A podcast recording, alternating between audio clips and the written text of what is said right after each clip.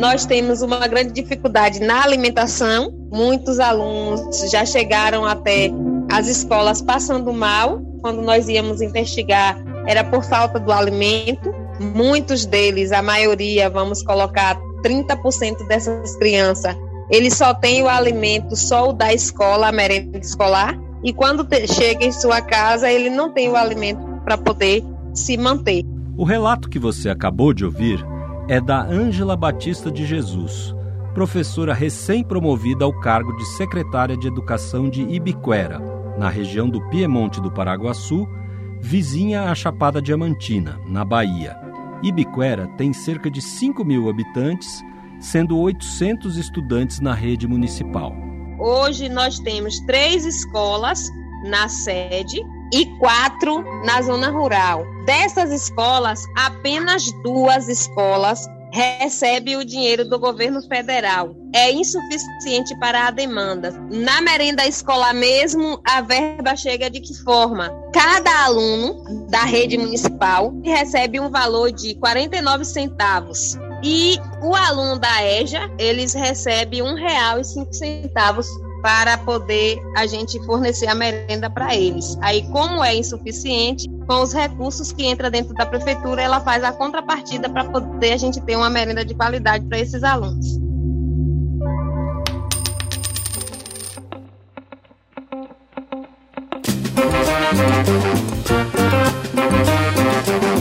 Artigo 205. 205. Um podcast do Instituto Unibanco em defesa do direito à educação. Olá, hoje a Marta Vancini e eu vamos falar de um tema que está tirando o sono de muita gente: o financiamento da educação básica no Brasil. Tudo bem, Marta? Oi, Rubem. Depende do ponto de vista, né? Com o bolso cheio, tudo bem, mas para muita gente não está muito bem, não. Neste episódio, a gente vai explicar para você, ouvinte do artigo 205, de onde vêm os recursos da educação e os problemas que muitas vezes não deixam o dinheiro circular como deveria. Vamos falar também das contradições da pandemia, com arrecadação melhor do que o esperado em alguns casos, mas com investimentos em educação caindo. E claro, vamos falar do novo Fundeb.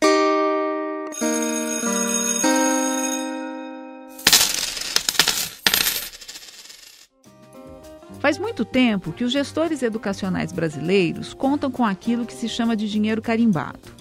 Esse carimbo é uma vinculação constitucional que obriga a União a investir um determinado percentual da arrecadação de impostos em saúde, educação e outras áreas sociais. No caso da educação, a vinculação apareceu pela primeira vez na Constituição de 1934. Naquela época, a União e os municípios tinham que investir ao menos 10% dos impostos que arrecadassem em manutenção e desenvolvimento da educação. Aos estados e ao Distrito Federal cabia investir ao menos 20%.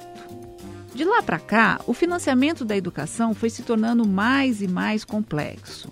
Cláudio Tano, consultor de orçamento e fiscalização financeira da Câmara dos Deputados, destrincha para a gente os caminhos do dinheiro e o novo Fundeb, que está em vigência desde janeiro de 2021. Eu tenho um levantamento aqui para 2021, ele representa hoje 62% das receitas da educação básica. Isso em termos de receitas vinculadas. Obviamente, a União, o Estado, os municípios podem aportar mais, mas isso seria um mínimo assegurado pela Constituição. O Fundeb é composto por 27 fundos no âmbito de, dos estados e do, do Distrito Federal.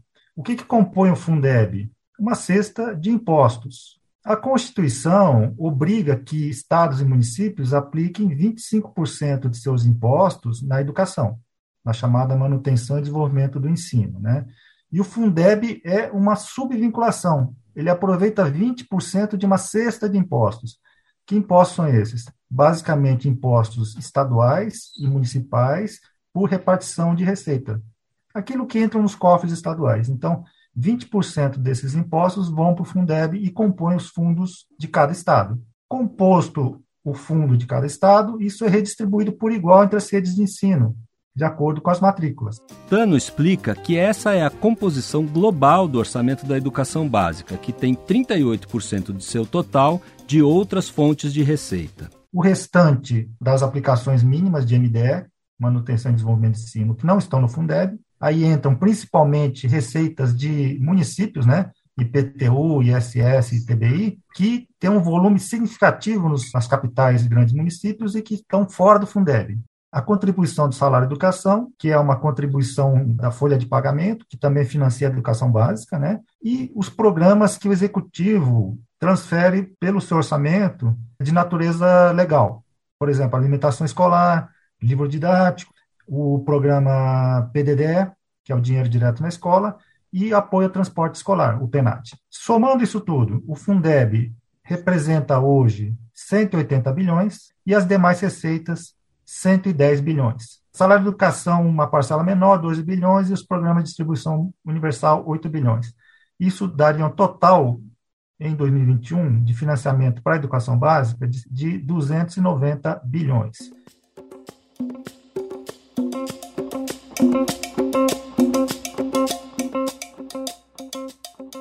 O novo Fundeb ainda não foi totalmente implementado. Mas os avanços que ele representa para a equidade na distribuição dos recursos são reconhecidos por pessoas de diferentes posições políticas. É o caso de Marcelino Rezende, professor da USP Ribeirão Preto e membro da Fineduca, uma associação de pesquisadores que estuda o financiamento da educação. Quando a sociedade civil se organiza, em pleno governo Bolsonaro, a gente conseguiu ampliar a complementação federal, que era de 10% do que estados e municípios colocavam no Fundeb para 23. Ainda é insuficiente, né? mas é, é inegavelmente uma conquista, considerando o contexto, o governo em que isso foi aprovado. As contas que a gente faz, e as contas sempre estão abertas né, e devem ser refeitas, apontam que se o governo colocasse não 23, mas próximo de 50 do que estados e municípios colocam, nós teríamos algo próximo aí a 1% do PIB. Esses 23% de contribuição da União só vão estar totalmente disponíveis em 2026, pois os aportes serão progressivos.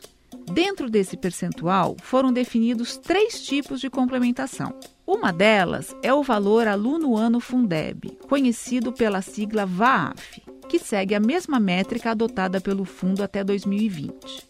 O cálculo é feito com base num valor ponderado por etapa da educação e por matrícula, igual para todos os municípios do mesmo estado. O segundo tipo de complementação é o VAAT, que significa Valor Aluno Ano Total.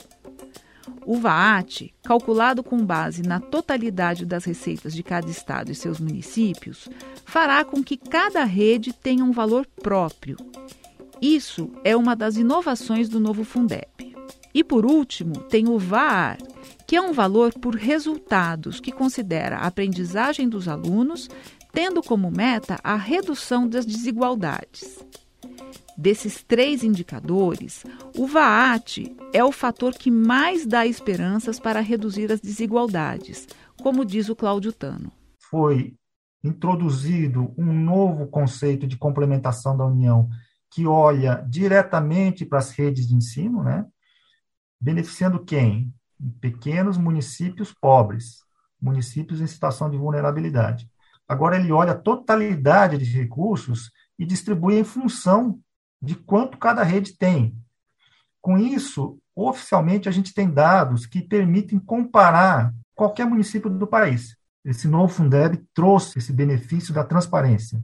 A partir daí, a próxima etapa é o quê? Será verificar quanto é necessário efetivamente para esses municípios atingirem padrão mínimo, pelo menos, né, de, de oferta de ensino, coisa que não está atrelada à qualidade, mas que é uma condição necessária para que haja desejada qualidade no ensino público brasileiro.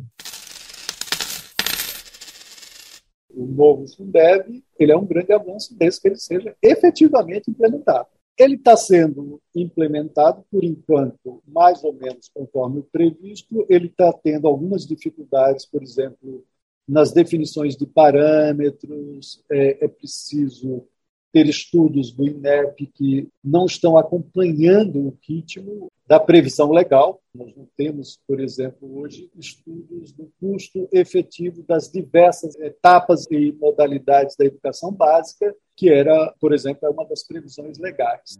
Esse que nós acabamos de ouvir é o Josué Passos, secretário de Educação de Sergipe.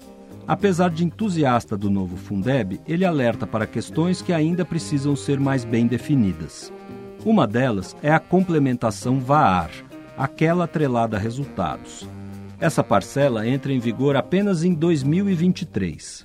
Ainda tem algumas dificuldades de implementação dessas linhas, digamos assim, de indução de boas práticas que estão implícitas nesse, na regulamentação desse Fundeb e ainda tem ah, alguns temas que, no meu entender, ainda permanecerão como dificuldades à procura de resolução, mesmo com a total implementação do novo Fundeb, com a sua regulamentação conforme a previsão da emenda constitucional e da lei de regulamentação. Marcelino Rezende também acha que a complementação VAR ainda precisa ser mais discutida. Não deve apenas levar em conta as notas nas avaliações de larga escala. A complementação VAR, que foi uma inovação, ainda é algo que precisa ser bem discutido. A ideia dessa complementação está sendo muito associada à nota dos alunos, a resultado dos alunos. Não é isso que está escrito na Constituição. Né? A Constituição diz que essa complementação está associada à melhoria no atendimento, né, à melhoria na aprendizagem, com redução da desigualdade. Então é isso, é, é esse conjunto. Outra dificuldade é que muitos municípios não passaram ao INEP informações sobre os custos de suas redes, algo que antes já faziam bimestralmente.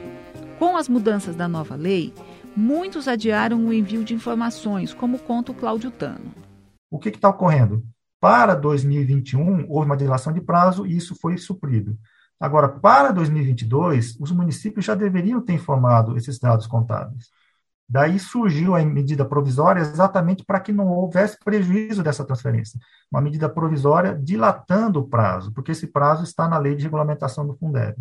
De modo que, se não houver essa dilação de prazo, cerca de 40% dos municípios já estariam inabilitados para receber a complementação.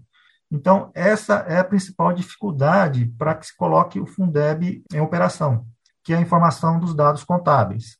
E está sendo suprido com essa medida provisória, em vista das dificuldades operacionais e até de desconhecimento dos municípios em relação ao novo Fundeb. Mas o gargalo do momento é a definição dos fatores de ponderação para cada etapa da educação. O valor base é definido a partir do investimento por aluno do ensino fundamental. No caso das outras etapas, esse valor é multiplicado por um fator maior ou menor do que 1. Na educação infantil, por exemplo, o valor é multiplicado por 1,3, ou seja, a remuneração por aluno dessa etapa será 30% maior do que a do ensino fundamental. Esses valores ainda estão aquém das necessidades das redes, mas a sua alteração também deve ficar para 2023, segundo Cláudio Tano. Há uma grande demanda, há muito tempo, para que esses fatores de ponderação levem em consideração custos mais realistas, principalmente na educação infantil.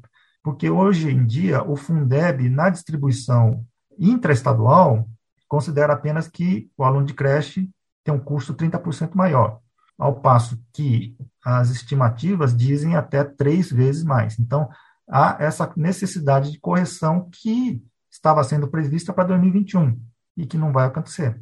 Também o que estava sendo previsto, tudo para melhorar a equidade, né? Então, o Fundeb trouxe outros elementos para que houvesse um aprimoramento dessa transferência que é feito. Outra questão importantíssima diz que deve-se investir mais nas redes onde o nível socioeconômico é menor, porque há uma dificuldade maior em termos de custo mesmo para que haja uma equiparação na aprendizagem desses alunos em relação a localidades com o mesmo valor por aluno, mas com nível socioeconômico melhor, né? Então, esse tipo de atualização, que considerasse também o nível socioeconômico dos alunos, não foi feito em 2021. Um ponto crítico para as redes estaduais é a configuração do novo ensino médio, que prevê um aumento da carga horária em todos os anos da etapa. É o que lembra o Josué Passos, de Sergipe, um dos membros mais ativos do Conselho de Secretários Estaduais nas discussões sobre financiamento.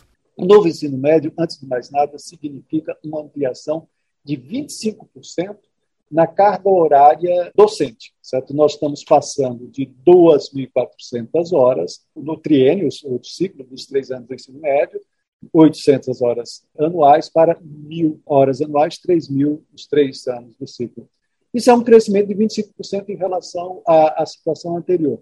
Você pode inferir claramente que o custo de pessoal, especialmente pessoal docente dedicado ao ensino médio, cresce em 25% com a implementação plena desse regime. Ora, como o custo docente oscila entre 60% e 80% do custo nas nossas redes, na faixa desse, nesse sentido, dá para estimar muito grosseiramente qual seria esse custo. E ele é significativo, como pode se perceber.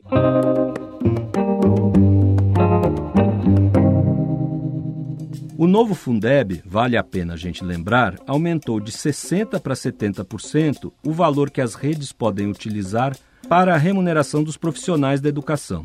Foi uma medida que visava valorizar professores, coordenadores, as pessoas da educação em geral.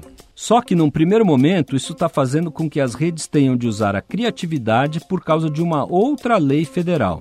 Quem explica isso para gente é o Caio Calegari, secretário adjunto de Educação de Mogi das Cruzes, no interior de São Paulo. O Caio é economista, fez pós-graduação sobre financiamento educacional e trabalhou muito tempo no Todos pela Educação.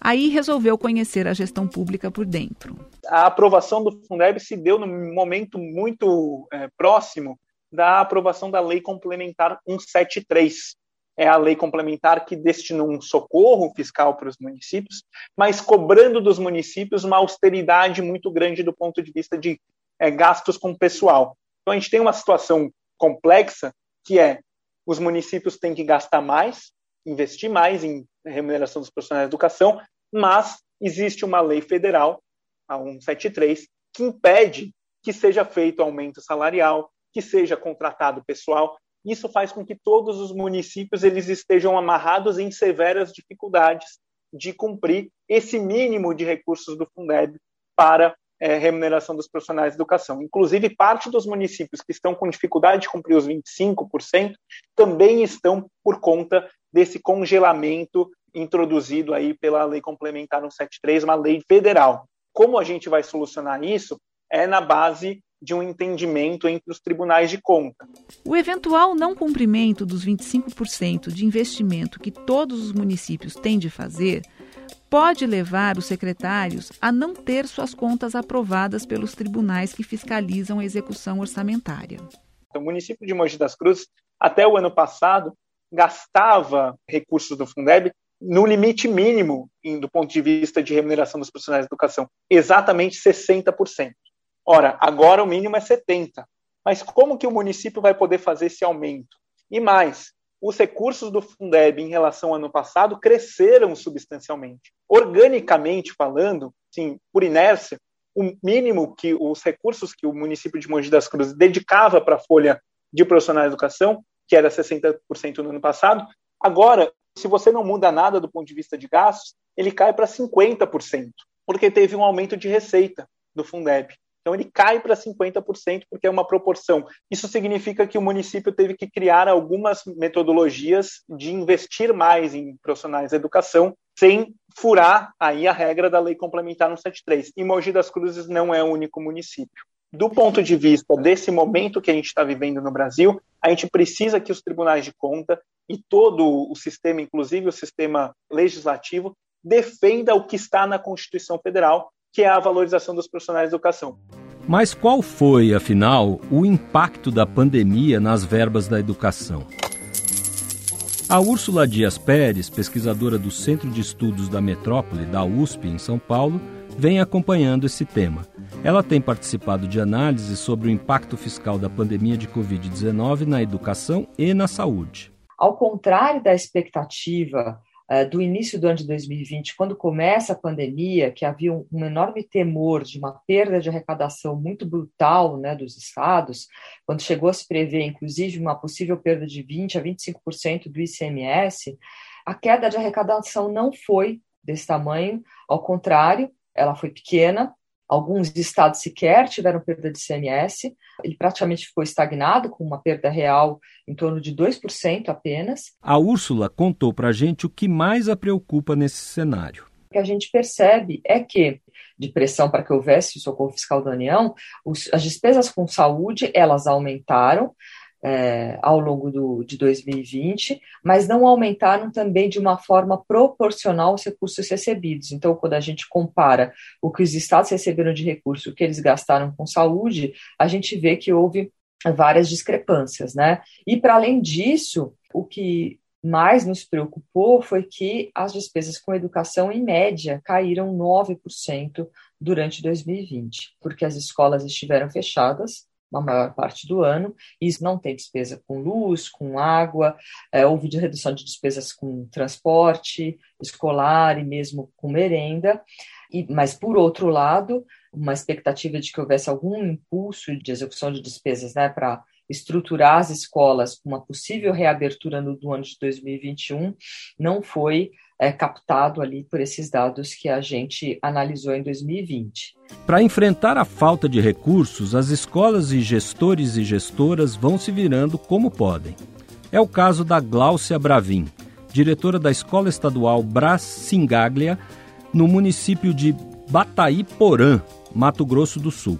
A cidade tem 11 mil habitantes e fica na divisa com os estados de São Paulo e Paraná. Que a gente recebe em torno de 30 mil reais, um pouco mais de 30, 27 e pouco do governo federal, mais 5 mil e pouco do governo estadual, é 36 centavos por aluno que a gente recebe.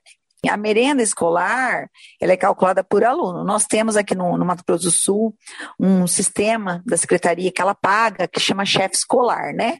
Ele gera a lista de compra, né? Conforme a quantidade de aluno, eu faço a, o cardápio, a, as nutricionistas, elas, elas que colocam as refeições que podem ser servidas e a gente se reúne para decidir o cardápio. Só para você ter uma ideia, o meu cardápio desse segundo semestre chegou a 90 mil reais pelo sistema, mas a verba é 30 mil. Então você vai lá no sistema e reduz a lista. Em vez de 300 quilos de carne, você põe 100.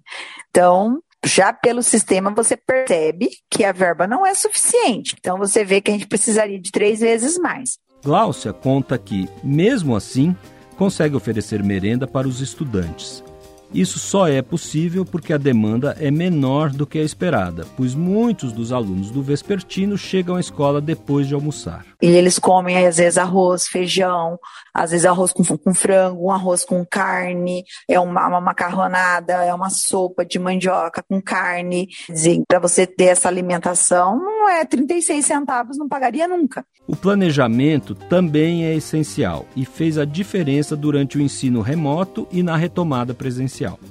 Para reabrir a escola, a Glaucia aplicou os recursos que recebeu dos governos federal e estadual em equipamentos e materiais, visando a recuperação de aprendizagem dos alunos. Além disso, também investiu em materiais de higiene necessários na retomada foi chegando aos poucos, às vezes um pouco de álcool para gente, mas nisso também eu já fui me preparando com PDDR, passe financeiro, comprando álcool, sabonete líquido, os dispensers, a, a secretaria mandou um pouco, eu comprei um pouco, né? A gente, a PM, a gente viu que era necessário comprar mais, porque como eu tenho muitas salas, 13 salas de aula, fora banheiro, então foi vindo, entendeu? Eu fui me, me programando também para essa volta às aulas, com a verba que a gente estava recebendo também. A gente precisou comprar um, um computador para que fosse impressas as atividades dos alunos nós somos uma cidade pequena, a internet não tem para todos, principalmente para os alunos da zona rural.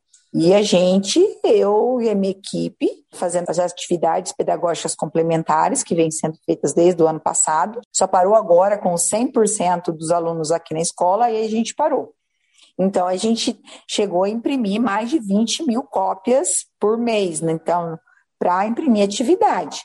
Então, nosso plano ele foi feito em cima é, do que os professores precisavam. Então, a gente tinha internet conectada, mas ainda não recebeu a verba esse ano, que é o programa também do governo federal, a internet conectada, porém não chegou. A gente precisava de uma internet melhor, foi utilizado dinheiro desse repasse do emergencial para ser contratado internet, para recuperar esses alunos.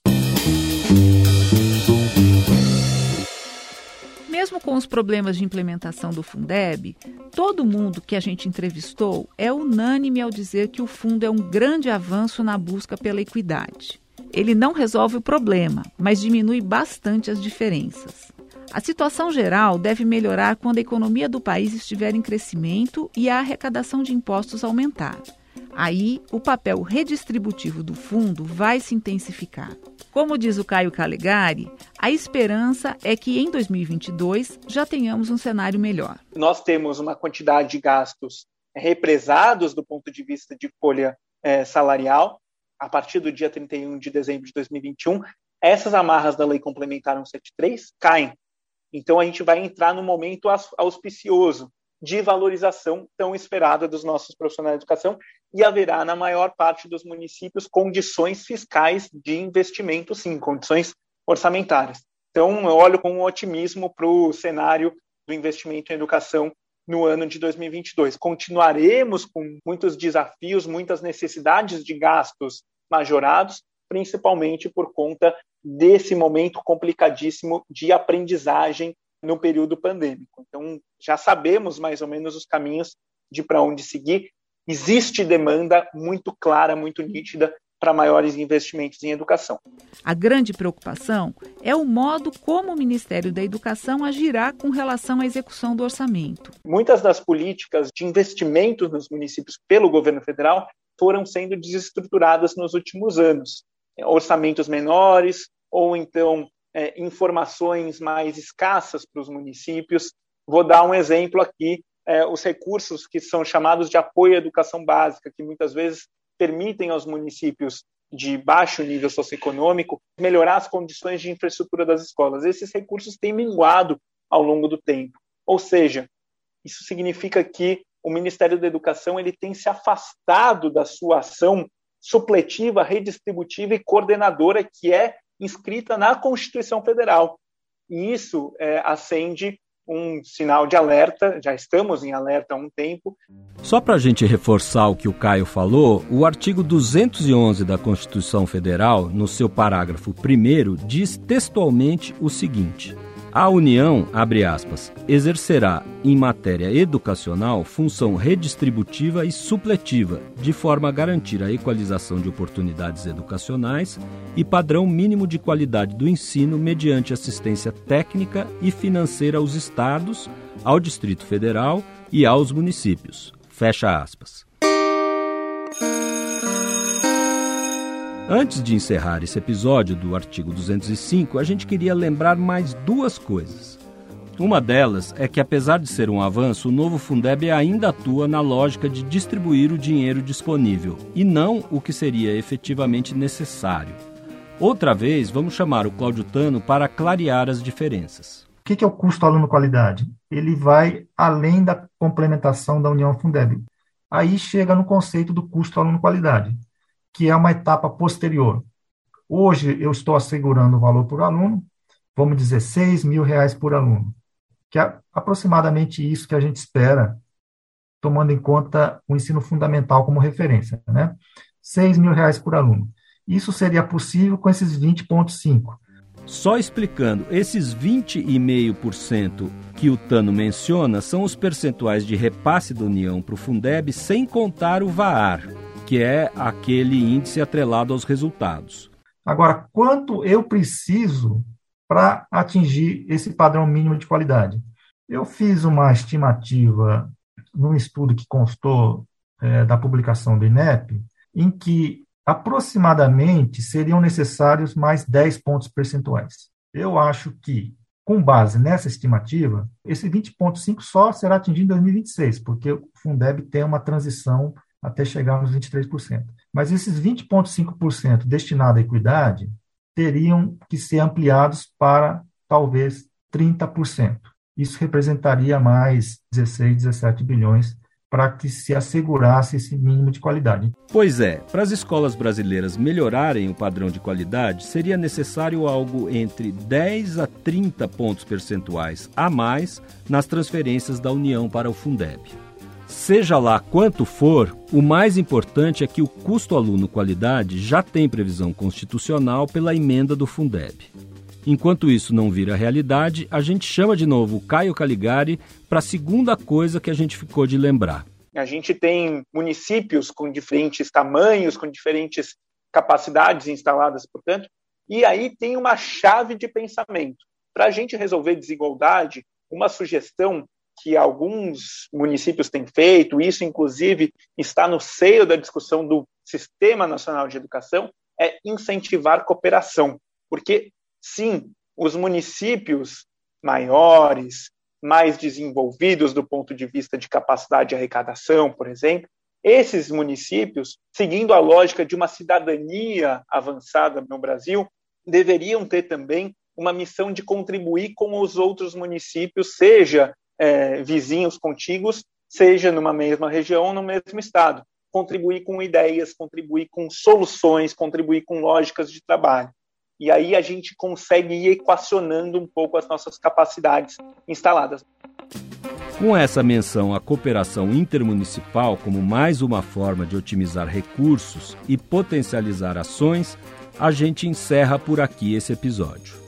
E não esqueça de visitar a plataforma do Instituto Unibanco na internet, institutounibanco.org.br. Lá você vai ficar sabendo de outros conteúdos sobre gestão educacional e a educação de maneira geral. E claro, né, não deixe de ouvir os outros episódios do artigo 205. Todos eles estão disponíveis nos principais tocadores e no canal do Instituto Unibanco no YouTube.